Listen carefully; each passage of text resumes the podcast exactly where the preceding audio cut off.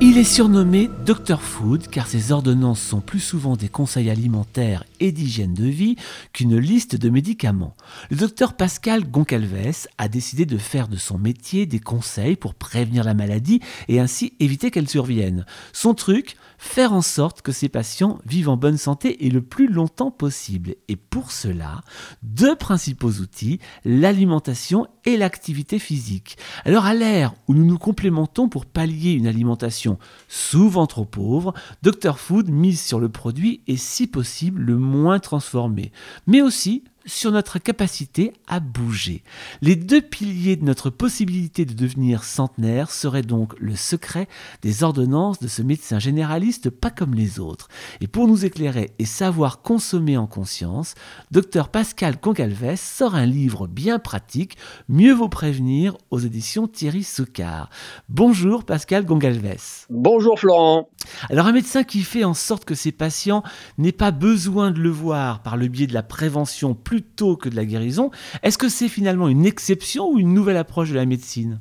Ah, alors là, vaste question, parce que en fait, ce qu'il faut savoir, c'est que je dis souvent que pendant dix ans d'études, on est surtout formé à une approche curative de la médecine, c'est-à-dire qu'on attend que les gens soient malades pour pouvoir euh, leur proposer euh, des thérapies adaptées, des traitements adaptés, etc. Et euh, bah, au bout de ces dix années d'études, moi, je me suis rendu compte que bon, soigner c'était bien, mais que si on pouvait faire de la prévention et arriver plutôt en amont pour éviter que les gens soient malades, bah, ça pouvait être aussi très intéressant. Donc en fait, je me suis penché sur la prévention euh, après tout, enfin tout au long de mes études, en fait, au bout d'un moment, je me suis dit, tiens, c'est quand même, c'est quand même intéressant la prévention. Et je pense qu'on a quand même, en, en, ce moment, les nouvelles générations sont quand même plus sensibles à ça, j'ai envie de dire, euh, à avoir une approche notamment avec l'alimentation et l'activité physique. Euh, il y a par exemple, alors même si on pourra discuter du terme, il y a le, le, le développement du sport sur ordonnance euh, qui se développe et l'alimentation aussi. On est, on fait très attention à les, gens commencent à être vigilants à, ce qu'ils mangent. L'alimentation et l'activité physique sont, indissociables si on veut rester en bonne santé. Chez vous, quand on sort de chez vous, l'ordonnance, c'est de l'hygiène alimentaire et de l'hygiène physique. Ouais, alors c'est souvent, alors ça fait euh, ça fait sourire. Hein. Au début, c'est vrai que mes ordonnances, euh, quand j'avais, alors attention, parce que faut pas confondre. Il y en a qui me disent ah oui docteur, de toute façon vous êtes anti-médicaments. Je dis non non non non non non, ça ça veut rien dire. Je, serais complètement euh, complètement idiot de d'être anti-médicaments. Par contre, il y a des médicaments qui sont utiles, qui sont très utiles, qui sauvent des vies, qui permettent de prolonger une espérance de vie même en bonne santé, etc. Mais il y a des médicaments qui peuvent être dont la balance bénéfice risque est, pas bonne euh, et, peuvent porter préjudice. Et en fait, moi, je me dis, mais euh, ok, il y a des médicaments, mais en fait, il y a pas mal de choses qui pourraient être réglées sans médicaments, grâce à une alimentation et à une activité physique adaptée. Euh, et donc, si voilà, moi j'ai des exemples sur mes ordonnances, j'ai des patients qui ressortent avec avec des ordonnances sur lesquelles c'est marqué marcher 10 minutes tous les jours, promener le chien 15 minutes trois fois par jour, etc., etc. Alors c'est sûr qu'au tout début, quand je me suis installé dans mon cabinet et que le pharmacien a vu arriver à son officine euh, une ordonnance sur laquelle il y avait euh, un ou deux médicaments et qu'en dessous c'était marqué promener le chien à 10 minutes trois fois par jour. Bon, il s'est dit si au bout d'un moment je vais peut-être être obligé de vendre des croquettes. Donc voilà, ça l'a fait un petit peu sourire. Mais il s'est dit bon, l'approche un petit peu. Mais en fait, ce qui est intéressant de voir, c'est que euh, on a cette quand on est médecin, on a cette, euh, il y a cette puissance entre guillemets de l'ordonnance. C'est-à-dire que quand c'est marqué sur l'ordonnance, eh ben les gens ils disent bah quand même, il est quand même pas, euh, c'est un médecin, il a fait ses études, il fait quand même, il, ose mettre ça sur l'ordonnance. Il y a peut-être une raison quand même derrière. Et quand il se, quand à voilà à faire ce qui est mis sur l'ordonnance, à essayer de marcher un petit peu tous les jours, etc. Ils comprennent et au fur et à mesure, ils voient bien, ils en tirent le bénéfice. Et en fait, ils se sentent mieux. Et c'est pour ça qu'il continue. Je dire, si je le mettais sur l'ordonnance juste pour faire sourire, ça n'aurait pas de sens. Et en fait, on a plein d'études, de plus en plus d'études scientifiques qui montrent que l'activité physique est un réel euh, traitement préventif de plein de choses et l'alimentation également. Aujourd'hui, il faut savoir qu'on a une explosion, euh, alors du surpoids et de l'obésité, c'est une chose, mais aussi du diabète notamment. Et un des, des, des, des, deux traitements, deux piliers pour éviter et pour retarder autant que possible l'apparition du diabète, c'est l'alimentation et l'activité physique. Donc c'est vraiment des, des traitements non médicamenteux, mais qui sont extrêmement puissants. Alors en même temps, l'alimentation, c'est le propre des préceptes d'Hippocrate sur lequel chaque médecin prête serment depuis toujours. Finalement, vous revenez à, l'essentiel qu'on avait un peu oublié dans la médecine, non? Oui, bah c'est c'est ça, oui, et puis surtout, il faut pas. On, a pendant un moment, on, était passé, on en revient un petit peu, mais on était euh, tout médicament. C'est-à-dire que euh, c'est pas grave, il va y avoir un médicament. C'est pas grave si, euh, moi, j'ai, enfin, faut, faut savoir, des fois, on entend des choses un petit peu au cabinet. Il y a des gens qui, qui, qui préfèrent prendre un médicament pour faire baisser leur taux de cholestérol, mais à côté veulent absolument pas modifier leur manière de, de manger ou de consommer ou de pratiquer une activité physique. Et pareil sur, donc on, en est en fait, on en est en fait euh, arrivé au bout d'un moment où les gens pensaient que c'était bon avec les médicaments, on allait pouvoir euh, tous euh, vivre longtemps en bonne santé et puis que et puis que c'était pas grave, peu importe notre hygiène de vie à côté. Et en fait, on se rend compte que non, parce que en fait, même si le médicament, par exemple, certains médicaments peuvent prolonger l'espérance de vie, nous, ce qui nous intéresse, c'est l'espérance de vie en bonne santé. Et c'est ça qui est intéressant. Et si on veut avoir une espérance de vie plus longue en bonne santé, ça passe automatiquement par notre hygiène de vie, par l'alimentation et l'activité physique. Aujourd'hui, on dit en gros qu'on est en bonne santé jusqu'à la retraite et malade chronique jusqu'à la mort. C'est-à-dire qu'on a une maladie chronique, un diabète ou une maladie cardiovasculaire ou autre à partir de 65, 67 ans euh, environ. Et moi, ce qui est vraiment très important, c'est de donner les clés à tout le monde pour réussir à justement non pas augmenter l'espérance de vie malade, mais augmenter une espérance de vie en bonne santé. Et c'est ça qui est très intéressant. Alors justement, puisque vous parlez d'activité physique, euh, quel, quel, est le, secret euh, qui va à tout le monde? Parce que tout le monde n'a pas forcément le, physique ou, le, ou, le, tempérament pour faire des sports euh, plus ou moins violents. Oh, mais là, là j'adore. Il y a tout dans votre question. dans la même question, vous m'avez mis activité physique et sport. Et là, c'est ça qui est important. Moi, je sensibilise les gens en leur disant, je m'en fiche je ne veux pas que vous fassiez de sport. Bah, comment ça, docteur? Je veux pas faire de sport. Je leur dis, le sport, c'est de l'activité physique. Mais faire de l'activité physique, ce n'est pas obligatoirement faire du sport. Quand je me renseigne sur ce qu'ils pratiquent comme activité, je leur dis, est-ce que vous faites une activité? Est-ce que vous faites... Ils me répondent, bah, euh, oh non, j'aime pas trop le sport et tout. Je leur dis, mais vous vous n'êtes pas en train de euh, promener le chien euh, tous les jours? C'est pas vous que j'ai vu la dernière fois? Vous n'êtes pas en train de rénover l'appartement de votre enfant? Vous n'avez pas, vous avez pas taillé les la semaine dernière? Vous n'avez pas jardiné sur. Ah bah si si si, ça je fais le jardin et tout, mais ça compte. Je dis mais bien sûr que ça compte. Ça c'est de l'activité physique. En fait, la clé pour pouvoir pratiquer une activité physique régulière, c'est de prendre du plaisir. C'est-à-dire que si vous, votre truc, c'est de jardiner, que vous adorez ça, que vous occupez du potager, etc., ça serait complètement idiot que je vous mette sur l'ordonnance, allez courir 10 minutes trois fois par jour. Voilà. Donc il y a la part de plaisir, c'est valable aussi pour l'alimentation. S'il n'y a pas de plaisir, il n'y aura pas de modification de comportement, j'ai envie de dire, sur le long terme. Mais ce qu'il faut bien avoir en tête, c'est que, en gros, je dis souvent, l'activité physique, c'est ne pas être assis.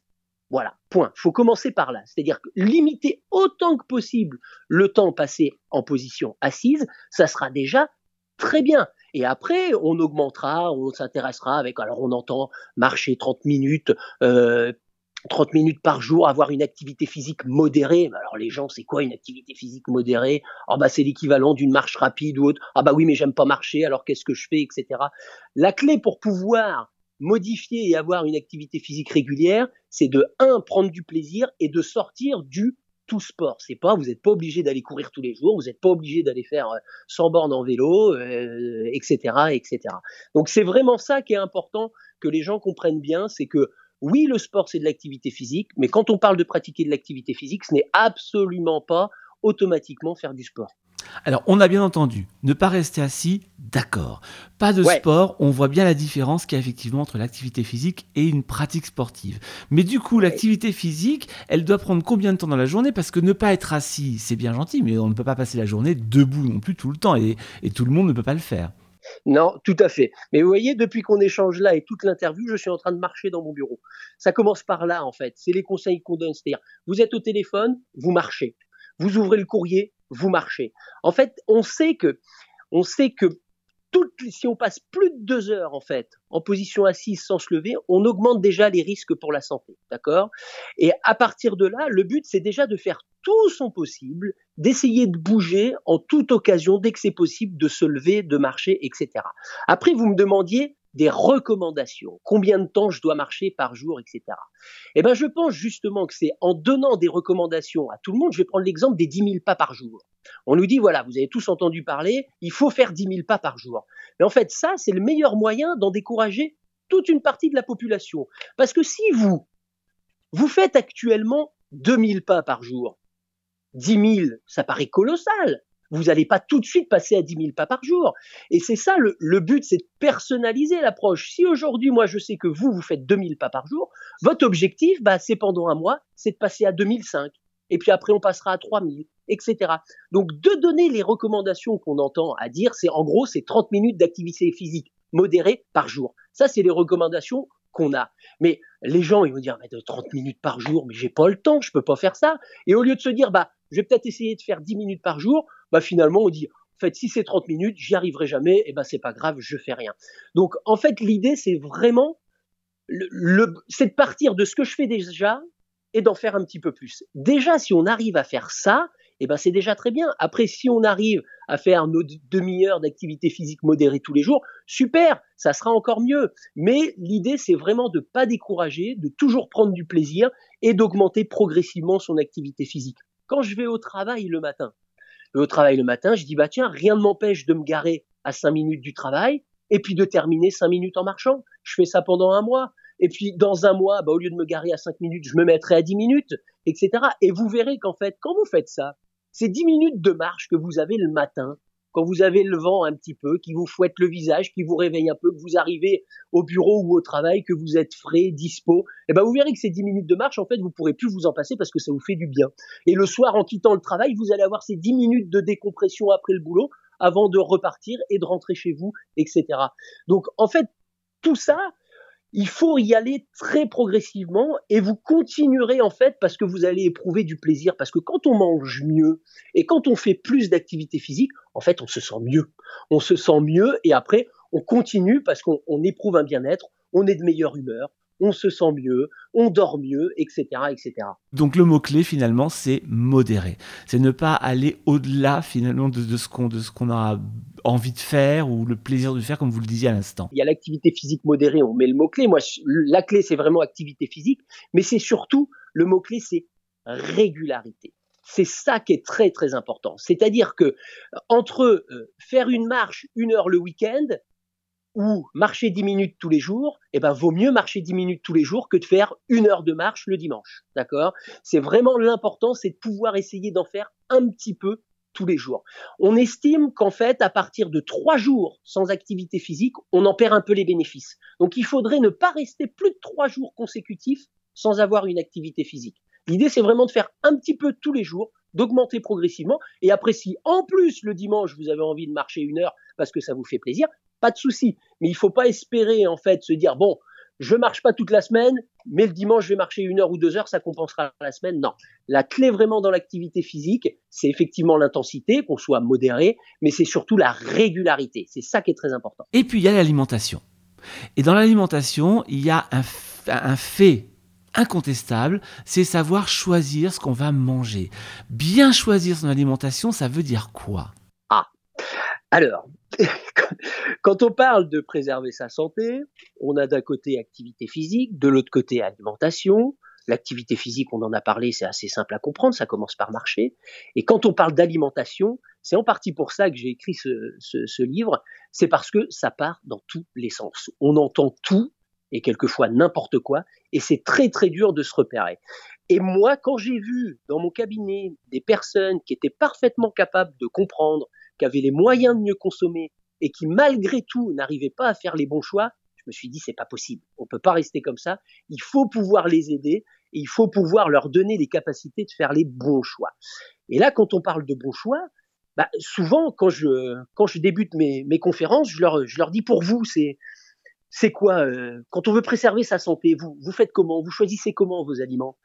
Il y en a qui me disent bah moi je regarde le Nutri-Score je leur dis ah bon? Je dis oui, ok. Alors on, rappelle ce que c'est que le Nutri-Score. Hein. Ce serait déjà bien, c'est ces fameuses lettres qu'on voit sur certains aliments, parce que tout le monde ne l'a pas, qui vont de A à E avec des couleurs qui nous permettent de savoir si ce qu'on va prendre est bon ou pas bon. Voilà, exactement.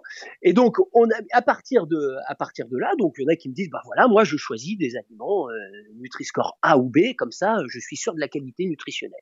Je dis bon d'accord, pourquoi pas. Et il y en a d'autres qui me disent bah moi je mange bio. Je dis ouais, ok. Je dis bon. Et à ces personnes-là, je leur montre une boîte de céréales du petit déjeuner, qui est un aliment ultra transformé, qui est bio et qui est Nutri-Score A. Et là, ils me disent ah bah oui, mais bon, je leur dis bah faut savoir. Vous me dites que là, vous faites un choix avec un Nutri-Score et avec un label bio, et là, vous voyez bien que sur ce type d'aliment, ça peut pas marcher. Et les gens se rendent compte, en fait, que quelquefois, ils sont un peu déstabilisés avec un score comme le Nutri-Score parce qu'ils sont devant un chiffre, une lettre qui est censée être bonne, A ou B, et pourtant ils se disent oh, cet aliment-là, quand même, j'ai des doutes. Je suis quand même pas très sûr que ce soit bon, euh, que ce soit bon pour la santé. Et donc, la, problématique, elle est là. C'est est-ce qu'on peut faire confiance à un label pour choisir ses aliments en fonction de la qualité? Bah, La réponse est simple, non. Et alors là, vous allez me dire, bon, ben, on fait comment?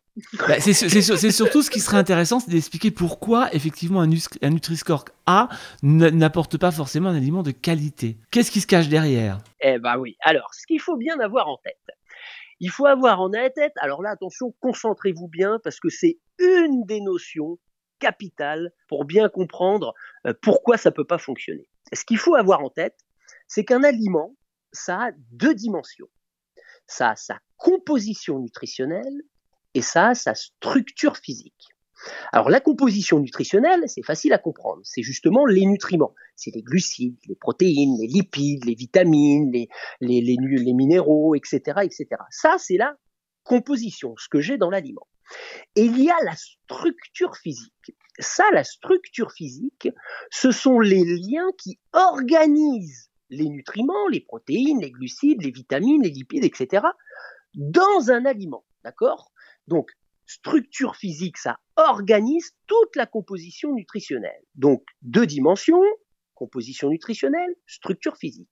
Et ce qu'il faut bien avoir en tête, c'est que quand on parle de santé, ces deux dimensions sont indissociables, c'est-à-dire qu'on ne peut pas juste regarder la composition nutritionnelle ou juste regarder la structure physique. En fait, il faut regarder les deux dans un aliment. Et c'est quoi le problème avec le Nutri-Score? C'est que justement, il ne s'intéresse qu'à la composition nutritionnelle et pas à la structure physique. Alors, je vais vous donner un exemple. Il y a des travaux, il y a quelques années, les premiers travaux qui ont été faits pour mettre en, évidence justement l'importance de cette structure physique, ça a été fait sur une pomme. En fait, on a pris une pomme, on a pris une compote de pommes et on a pris un jus de pomme. Et on a regardé, lorsque des personnes consommaient une vraie pomme entière, lorsque les personnes consommaient une compote, et quand les personnes consommaient un jus de pomme, ce qu'il se passait au sein de leur organisme et ce qui se passait notamment sur la variation du taux d'insuline. Et on s'est rendu compte de quoi? On s'est rendu compte qu'avec une pomme, le taux d'insuline montait moins haut qu'avec une compote ou qu'avec un jus. C'est-à-dire que quand vous preniez un jus, le taux d'insuline était plus élevé que quand vous preniez une compote. Pourtant, la composition nutritionnelle est la même. On parle d'une pomme transformée, euh, uniquement transformée, c'est-à-dire pas une pomme à laquelle on rajoute du sucre ou d'autres ingrédients. On est bien d'accord. Exactement. On est parti dans les trois cas d'une pomme. On n'a rien ajouté.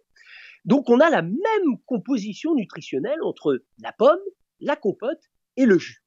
Et pourtant, on se rend compte que les répercussions sur l'organisme ne sont pas les mêmes.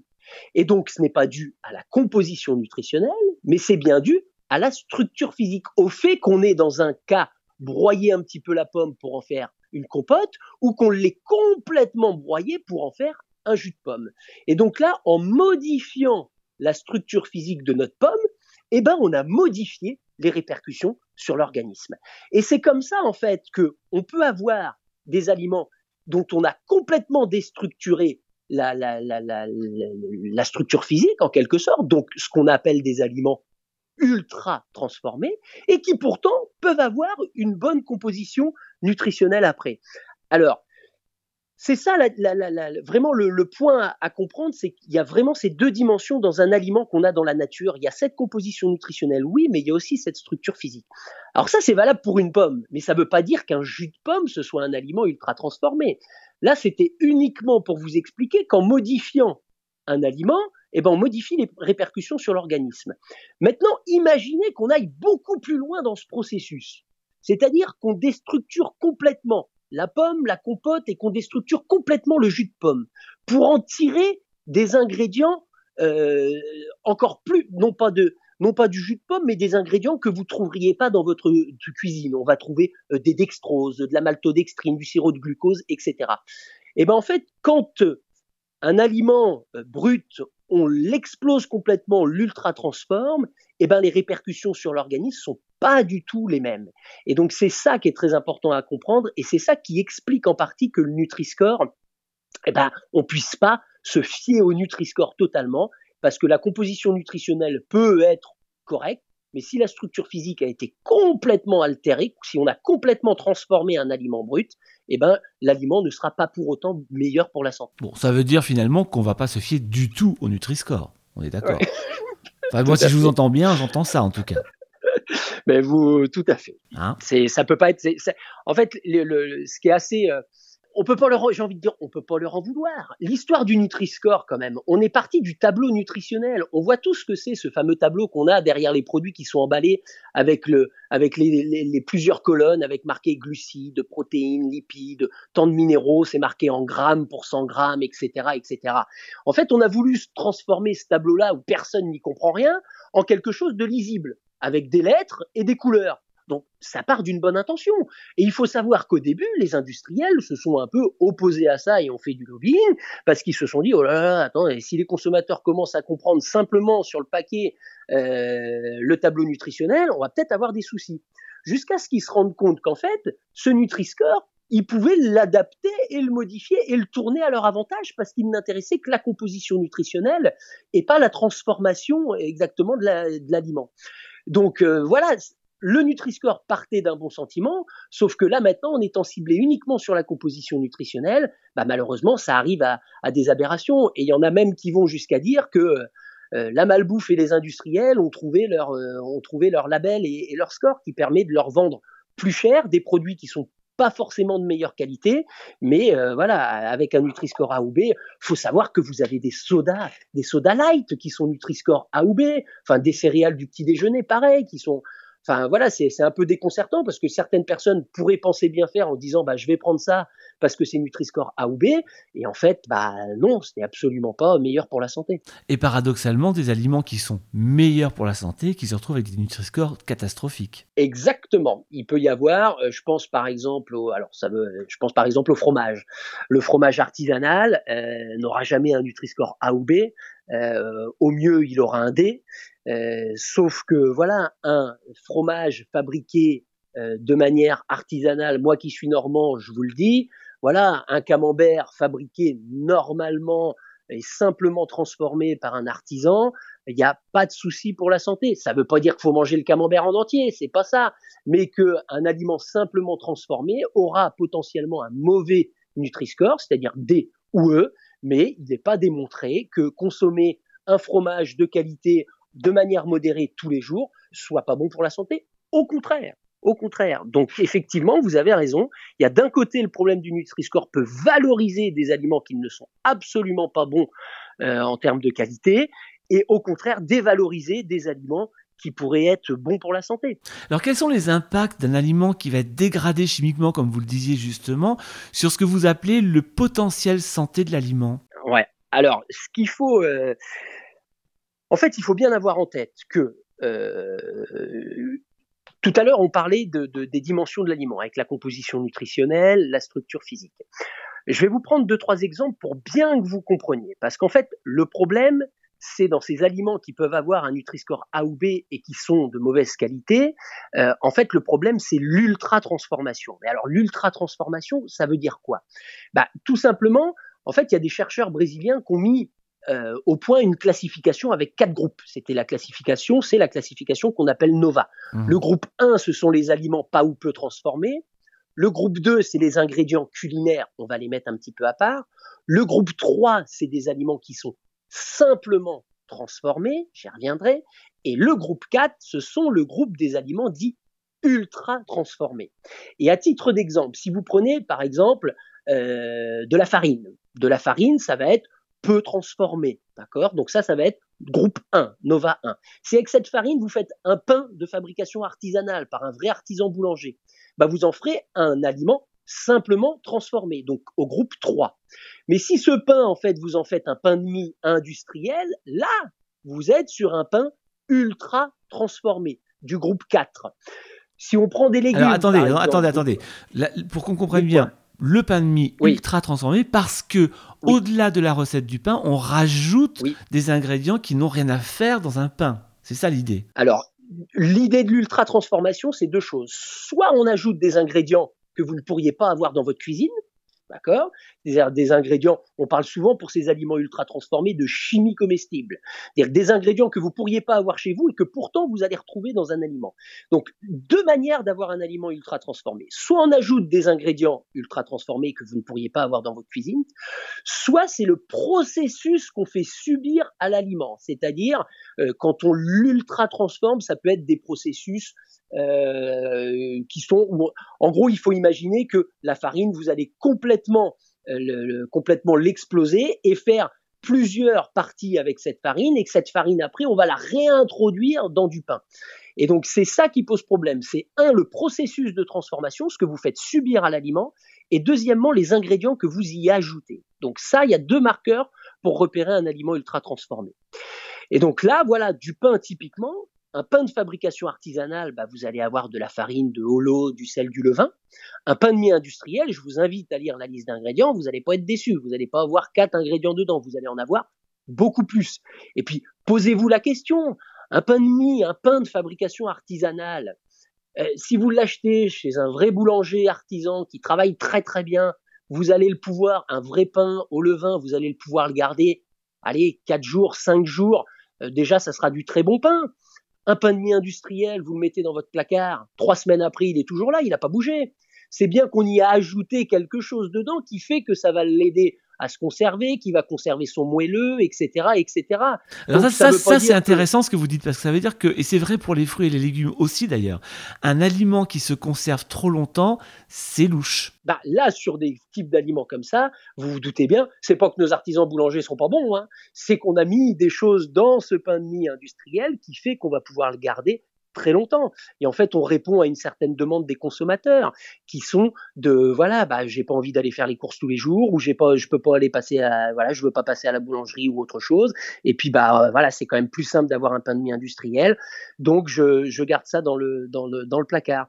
Donc c'est c'est vraiment euh, au sein, j'aime beaucoup cet exemple du pain parce qu'on voit bien que quand moi on me dit au cabinet euh, j'arrête le pain, je dis, mais pourquoi vous arrêtez le pain? Je dis, bah voyons, docteur, le pain, ça fait grossir. Je dis, mais comment ça, ça fait grossir le pain? Je dis, mais vous mangez quoi comme pain? Et effectivement, quand on me sort un pain de mie industriel qui est Nutri-Score A, et comme je dis, mais allez-y, ça, vous pouvez l'arrêter. Effectivement, ce n'est pas du pain. Mais arrêter un pain de mie artisanal fait par un, pain, pardon, artisanal euh, fait par un artisan euh, boulanger, ben non, il n'y a aucun souci, ça peut très bien être euh, consommé tous les jours de manière modérée, il n'y a pas de problème, il n'y a pas de raison d'arrêter le pain.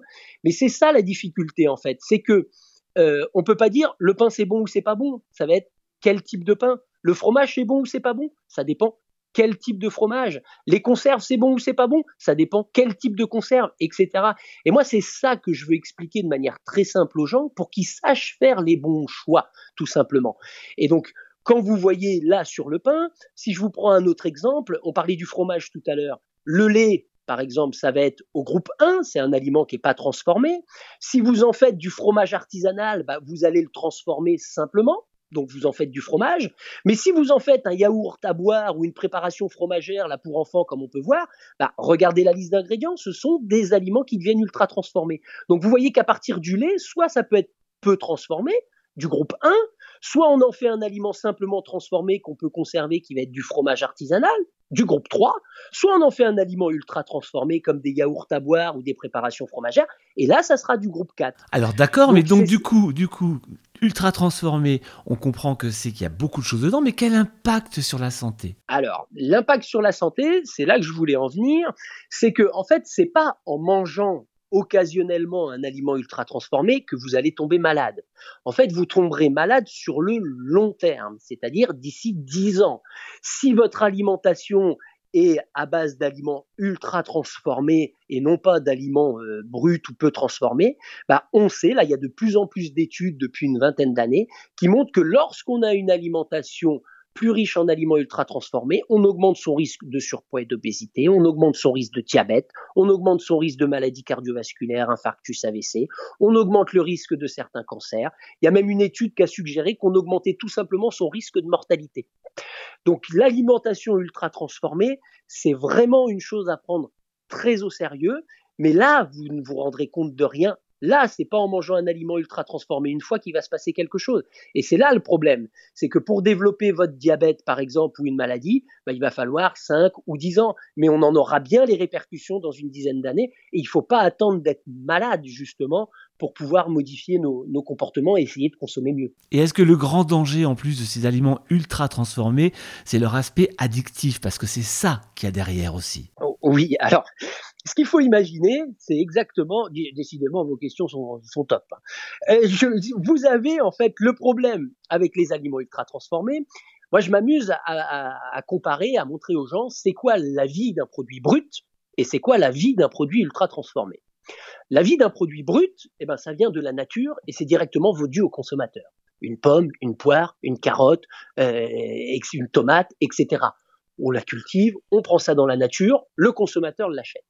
Quand on regarde la vie d'un aliment ultra transformé, c'est complètement différent. La vie d'un aliment ultra transformé, un aliment ultra transformé, il n'est pas créé dans la nature, il est créé dans une usine. Il va falloir le fabriquer. Vous allez avoir des ingénieurs qui vont vous fabriquer un produit, qui vont prendre tel et tel ingrédient. Et il faut se mettre à la place de l'industriel. Pensez-vous qu'il va vous faire un produit qui ne vous plaise pas? C'est lui qui le crée. Donc il va tout faire pour que ce produit que vous allez acheter, que vous soyez, que vous l'aimiez, que vous soyez un petit peu, entre guillemets, addict, parce que si vous allez en prendre une fois et que vous aimez ça, vous allez en reprendre plusieurs fois derrière. Et en général, quand on met euh, la main dans un paquet de, de, de quelque chose, d'un aliment, et qu'on peut pas s'arrêter, qu'on finit le paquet, c'est pas parce qu'on est faible, c'est pas parce que euh, vous n'avez pas de volonté, non, il faut imaginer que derrière, vous avez des personnes qui ont travaillé pour ça, des ingénieurs qui ont travaillé sur le dosage le mieux pour que justement vous soyez euh, content et que ça active certaines régions de votre cerveau pour que vous en demandiez, etc. Donc le problème des aliments ultra transformés, comme ils sont créés par l'homme, bah, ils sont créés pour vous plaire. Et donc c'est très dur de, euh, on dit souvent avec les aliments ultra transformés, c'est très dur de respecter sa faim. Parce qu'en fait, comme ils sont là pour vous donner envie, bah même si vous n'avez plus faim, vous continuez quand même à en manger. Donc c'est un des problèmes aussi des aliments ultra transformés. Est-ce que finalement le, le, secret derrière ce que vous êtes en train de dire, c'est la cuisine? C'est parce qu'il faut trouver du plaisir à manger et en même temps manger des produits sains. Est-ce que la transformation la plus saine finalement, c'est celle qu'on va faire quand on va cuisiner chez soi. Exactement. Et eh ben en fait, c'est tout à fait ça. Quand vous faites de la cuisine, quand vous cuisinez à la maison, vous transformez, mais vous transformez simplement avec des ingrédients que vous avez vous à la maison. Et ça n'a rien à voir avec l'ultra transformation. Mais alors le, problème, c'est que euh, moi ce qu'on me dit quand je dis ça, il faut cuisiner. Alors il y a deux choses. Il faut savoir que tout le monde n'a pas appris à cuisiner tout le monde ne sait pas comment faire avec euh, des légumes, tout le monde ne sait pas comment. Donc ça devient, tout le monde ne sait pas euh, euh, préparer un repas, etc. Parce que bah, c'est pas si on n'a pas eu la chance d'avoir des parents ou des grands-parents qui nous aient aidés, etc. Eh ben on se retrouve finalement, c'est plus simple d'aller acheter un plat pré-préparé. Et là, il est là le problème. Et en fait, il va falloir, un, que on réapprenne tranquillement à cuisiner et que les gens se rendent compte que cuisiner, c'est au final assez simple. C'est acheter un produit brut auquel on va ajouter des condiments. C'est-à-dire cuisiner entre couper une tomate et ajouter un petit peu de vinaigrette dessus qu'on aura fait euh, euh, avec de l'huile et du vinaigre, par exemple balsamique, et puis un petit peu de moutarde, pourquoi pas. Eh ben voilà, c'est très simple à faire. Et en fait, ça, ça n'a rien à voir avec acheter un plat pré-préparé ou acheter une vinaigrette industrielle. Donc, il faut que les gens euh, n'aient pas peur de cuisiner et qu'on leur explique simplement comment faire. Et la deuxième chose, malheureusement, un des gros freins, c'est le temps. C'est-à-dire que ce qu'on me répond à chaque fois, c'est oui, mais moi j'ai pas le temps. Oui, mais moi je peux pas parce que ça, ça va être trop compliqué. Je peux pas, etc. Et en fait, la meilleure réponse à ça sur le temps, bien sûr que ça prendra toujours un petit peu plus de temps. Mais ce qu'il faut avoir, la clé en fait, c'est l'organisation. C'est essayer de s'organiser pour justement optimiser ce temps. Moi, très fréquemment, quand on cuisine, je cuisine toujours pour deux repas. C'est-à-dire qu'en général, je dis cuisiner une fois, manger deux fois. C'est-à-dire que la gamelle que je vais amener au travail le lendemain midi, bah, même si ça ressemble fortement à ce que j'ai mangé la veille au soir, eh ben c'est pas grave. Au moins, je sais ce que je mange. J'ai un aliment qui est simplement transformé que j'ai cuisiné moi-même et, euh, et ça pose pas de souci. Mais c'est vraiment. Euh, et puis il faut, quand on me dit cet argument du temps, il faut bien avoir en tête, parce que là on parle uniquement de santé, mais il, faut avoir en tête ce que ça veut dire quand on cuisine pas, quand on n'utilise pas des produits bruts, quand on ne valorise pas l'artisanat local et qu'on consomme trop d'aliments ultra transformés. Eh ben, il faut se poser aussi la question de qu'est-ce qui va rester à nos enfants dans quelques années. C'est-à-dire que nous, on a encore le choix d'aller choisir des produits qui sont sains on a encore le choix d'aller choisir de la viande chez notre boucher ou chez notre poissonnier. Et encore, on voit bien que c'est de plus en plus compliqué. Il y a de moins en moins de poissonneries, etc. On a encore le choix d'acheter des vrais aliments euh, bruts, de vrais légumes, etc. On a encore le choix d'aller acheter du vrai pain chez un artisan boulanger. Mais demain, si en fait on ne continue pas, on ne reprend pas la main et on ne fait pas de meilleurs choix, ben en fait ces artisans vont disparaître et quand dans quelques années, le seul moyen d'aller faire ses courses, ça sera de les faire dans des, dans des hyper ou des supermarchés, et eh ben là, on mangera ce qu'on voudra bien nous donner. Et en fait, oui, c'est vrai que ça prend un petit peu plus de temps de cuisiner. Mais en fait, ce temps-là, c'est, j'ai envie, c'est, c'est le minimum qu'on puisse au moins essayer de faire pour que nos générations futures puissent quand même avoir encore de quoi manger et euh, de manger sainement parce que le problème il est là aussi. Et puis en plus Cuisiner, c'est peut-être découvrir un certain plaisir, tout comme on le découvrira aussi avec l'activité physique. Prendre plaisir à faire les choses, c'est aussi tenter de les faire et essayer de les faire. Et puis, concernant le temps et l'organisation de cuisine, bah, moi j'ai envie de vous renvoyer aussi au dernier magazine 95 degrés qui s'appelle Béaba, dans lequel il y a tous les conseils pour gagner du temps et puis justement s'organiser en cuisine et apprendre à cuisiner aussi d'ailleurs. Et puis, évidemment, on va se référer à ce livre qui s'appelle Mieux vaut prévenir, qui est bourré de conseils, de questions, de très bonnes questions, qui est extrêmement facile à lire. Et comme vous le dites sur cette couverture, n'allez pas chez le médecin avant d'avoir lu ce livre. Ben, c'est un peu vrai finalement, Pascal Goncalves, parce que dans ce livre, il y a tous les bons conseils pour être en bonne santé. Merci beaucoup d'avoir partagé, ce moment avec moi et de nous avoir apporté tous ces conseils sur euh, notre activité physique et la bonne alimentation. Merci beaucoup pour votre invitation.